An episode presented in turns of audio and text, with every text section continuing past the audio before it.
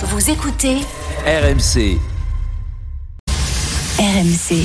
C'est pas ne pas haïr, c'est pas aimer à tel point que tu peux pas aimer quelqu'un d'autre. Je vous rappelle que demain, au Grand Prix de Singapour, c'est Charles Pérez, le pilote Ferrari, qui partira en première euh, position. Cette saison qui va pas se terminer en queue de boudin. 20h22h. Génération After. Nicolas Jamin. Génération After sur RMC avec Kevin Diaz, Thibaut Leplat et Simon Dutin. 21h02, on est ensemble jusqu'à 22h bien sûr. Je vous rappelle que vous pouvez euh, candidater pour participer à Génération After en tant que débatteur. Euh, au milieu des consultants, Euh, venez vous frotter à Kevin, à Simon, à Walid, à Thibaut, euh, par exemple, à Sofiane. Pour cela, vous appelez Max au 3216 et jeudi prochain, 17 novembre, nous accueillerons l'un d'entre vous, l'une d'entre vous, pour débattre euh, autour de, de l'after. C'est une promesse qu'on s'est fait cette année dans le 20h, 22h, comme on dit, euh, dans Génération euh, After, car vous êtes aussi membre de la Génération After. Les gars, rapidement, pour vous dire que le Bayern, le FC Bayern, pardon, Kevin. Euh, 4-1 désormais euh, face au Werder Bremen en 33 minutes de jeu, ça déroule, hein, euh, tout va bien. Moussiala, phénoménal. Qui peut être un homme de la Coupe du Monde. Hein. Ah oui, clairement. Moussiala, attention, grosse. Euh, doublé de Serge Gnabry, comme dit Polo. Euh, Léon Goretzka, on adore. Goretzka. Goretzka euh, également. Attention, Sadio Mané est sorti après 20 minutes de jeu. C'est toi qui me signalais ça, Eh oui. C'est quand même, euh, quand même surprenant. Je sais pas, on n'a pas vu le match, je sais pas ce qui lui est arrivé, mais on Ouais, il va que- falloir suivre ça avec euh, précision parce que ça peut euh, avoir un- une vraie incidence sur sur la sélection sénégalaise. Dans euh, quelques jours, il boitait et il s'est mis en dehors des limites du terrain. C'est Leroy Sané qui l'a qui l'a remplacé. Euh, messieurs, nous allons écouter Thibaut Leplat. Place à la Ligue 1 désormais, après l'équipe de France, après la Coupe du Monde. Thibaut, tu vas écouter l'after derniers jours, euh, pendant une retraite spirituelle sur la Côte d'Azur. Tout à fait. Tu vas écouter notamment euh, Daniel Riolo, entre autres. Et tu Regardons la Méditerranée. que le regard posé sur les prestations de l'Olympique de Marseille, Ligue 1, Ligue des Champions, façon Igor Tudor, eh bien, a été trop indulgent, trop doux, pas assez exigeant. Jingle, Thibaut Leplat. Écoute, moi je suis dogmatique. Je, Non. je sors des- ou alors que t'entends un ou deux aphorismes, euh, mais euh, qui est une forme de dogmatisme, hein, l'aphorisme. C'était face à Walid. J'étais frais au début. ouais, J'étais frais. C'était ma première, ma première saison. Alors, Thibaut, Euh, t'écoutes. Alors oui, alors oui, j'ai écouté euh, cont- contemplant la, Méditer- la Méditerranée. euh, je vous écoutais euh, dans mes podcasts le matin. Moi, je suis plutôt de, la- de- de l'équipe du matin. Et je trouvais depuis dernière, de ces dernières semaines euh, qu'on était dans l'after euh, très indulgent avec l'OM de Tudor. Je trouvais qu'il y avait une forme de, de peut-être que c'est bien, hein, peut-être on va voir pourquoi. Euh, mais qu'on était quand même très gentil avec euh, avec euh, Igor Tudor, qu'on avait tendance à, passer beaucoup de choses. Et je voulais juste pour commencer demander à tout le monde de faire un petit exercice de d'essayer de, d'imaginer le dernier but contre contre Tottenham, le fameux but qui élimine l'OM de toutes les compétitions européennes. Souvenez-vous la- l'action, El Gendouzi est à droite. Et euh, le ballon est perdu. Et à ce moment-là, contre-attaque, 3 contre 1. On a un Aminarid qui tourne le dos au jeu, qui avance vraiment, qui fait deux pas, mais à deux, à, deux à l'heure. Euh, euh, Nuno Tavares qui est de l'autre côté du, du terrain. Et donc personne pour couvrir, alors qu'à ce moment-là, l'OM était qualifié. Donc contre-attaque, but de Tottenham. Qu'est-ce qui se passe là? Donc on a beaucoup accusé. Alors, euh, ce qui était assez étonnant, c'est qu'Idor Tudor a accusé le, le- on a voulu au, au bruit qu'il y avait au Vélodrome. Donc apparemment, il était pas au courant que c'était euh, qu'on n'entendait pas, on n'arrivait pas à se parler euh, au Vélodrome. Et on a pris ça comme étant une erreur, euh, alors qu'on a insisté là-dessus. Mais je trouve qu'on on n'a pas pris la mesure de, de, de la de la de l'importance de ce qui s'est passé là.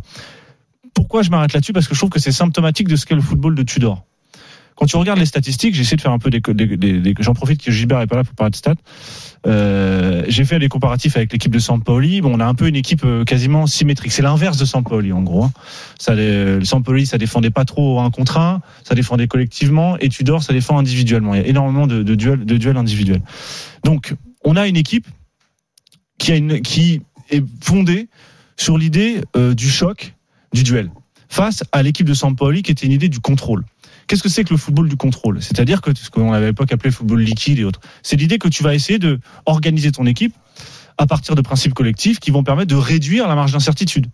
Évidemment, plus tu as le ballon, moins, moins tu as de chances de prendre de but. C'est par définition, c'est un peu cette logique-là. La logique de Tudor, c'est l'inverse. C'est plus je vais gagner de duel, moins je vais avoir de chances de perdre le ballon. Le problème, c'est que quand l'un est basé sur une logique collective ou quand tu as le ballon, effectivement, tu supprimes la contre-attaque adverse, là, tu multiplies les risques en réalité. Et t'es- t'as que des décisions individuelles. Et tout est fondé sur la décision individuelle et sur et sur un rapport de force. Tout est passé, tout est fondé sur le rapport de force et, et sur une décision individuelle. Ce qui fait quoi? Ce, que, ce qui fait que tu as une équipe qui est en réalité extrêmement fragile, extrêmement fragile et qui au moment de réfléchir, d'être lucide, d'avoir du recul, c'est-à-dire le moment du contrôle.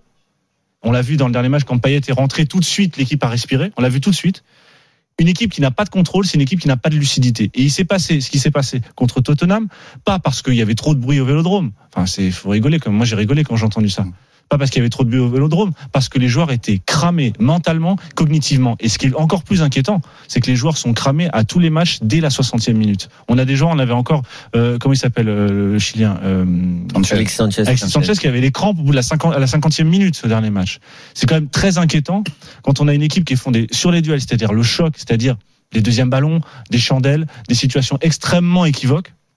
Et de l'autre côté, une équipe qui est censée travailler sur le pressing et le physique et qui est en fait morte dès la 50e minute. Donc en réalité, ce que je vois là, c'est qu'on a, on a un, un football qui est extrêmement fragile. Pour moi, cette équipe, elle est bâtie sur du sable, sur des principes de jeu qui sont extrêmement risqués. À savoir, tu peux te prendre un compte favorable, une chandelle, n'importe quoi. T'as pas la possession, t'as pas de contrôle, etc. Et dernière chose, Nico, je suis pas naïf. J'ai l'impression que quand même ce football-là, plus risqué, avec euh, peut-être moins d'enchaînement, mais beaucoup plus de vertige, plaît plus que le football de Sampaoli, qui était un football de contrôle. Je crois que paradoxalement, c'est un football plus dangereux. Mais là, si on, si- ça si on critique Tudor maintenant, on critique pas sa manière de jouer.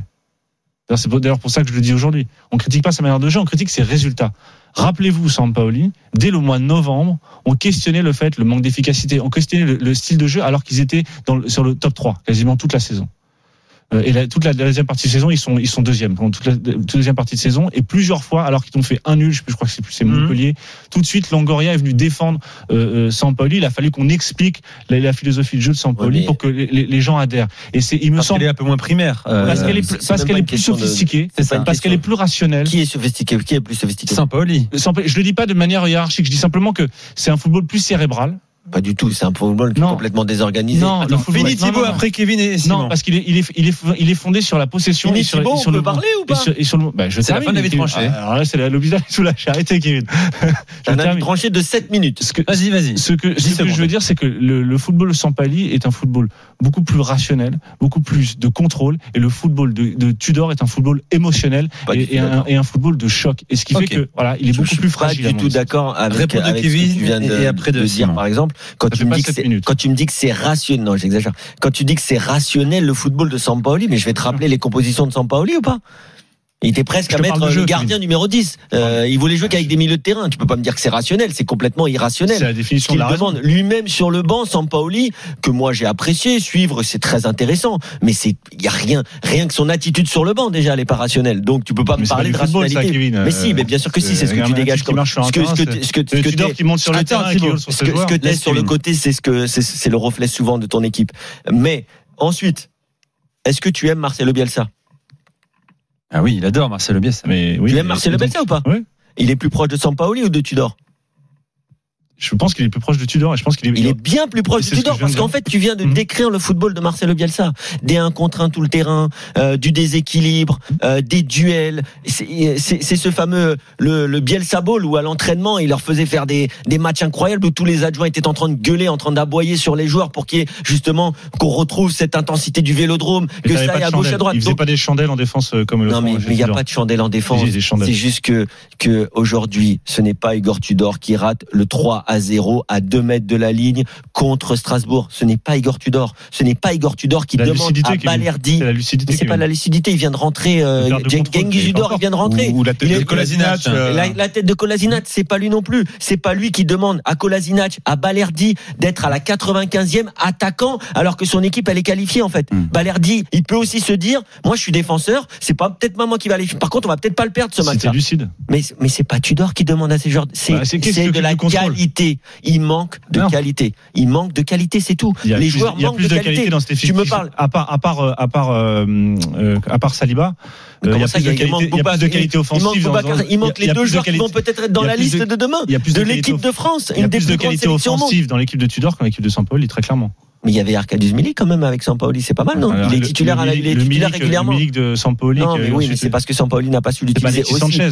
Donc, Mais des, Alexis des Sanchez, Alexandre contre-arguments, il y en a plein. voir. Tu me parles de rapport de force, mais le football est un rapport de force. Que tu sois Sampaoli ou Tudor ou Bielsa ou Deschamps, le football ce n'est qu'un rapport de force. Après c'est comment tu veux le, le prendre en main, comment tu veux que ton équipe elle joue. Tu me dis qu'il n'a pas la possession, c'est faux. Marseille a la possession contre Lens qui est deuxième au classement. Marseille a la possession et prend un- une frappe contrée aux 30 mètres euh, de, de, de Pereira da Costa qui finit par chance sous la barre. Donc quand Tudor dit qu'il perd ce match sur de la malchance, c'est clairement de la malchance. Ce n'est pas les entraîneurs qui ratent les occasions. C'était pareil avec Peter Boss à Lyon. C'était pareil à l'époque de Vieira à Nice. Il y a un moment, il y a l'entraîneur ce qui met en place. On peut aimer, ne pas aimer, mais après il faut voir et il faut voir les faits tangibles qui sont la qualité de l'effectif. Et moi, je pense que l'after n'a pas été trop simple avec euh, ou trop gentil avec Tudor. Au contraire, l'after a regardé les matchs, ce qu'on a tous fait, et je pense que l'OM, avec l'effectif qu'ils ont, je pense qu'ils sont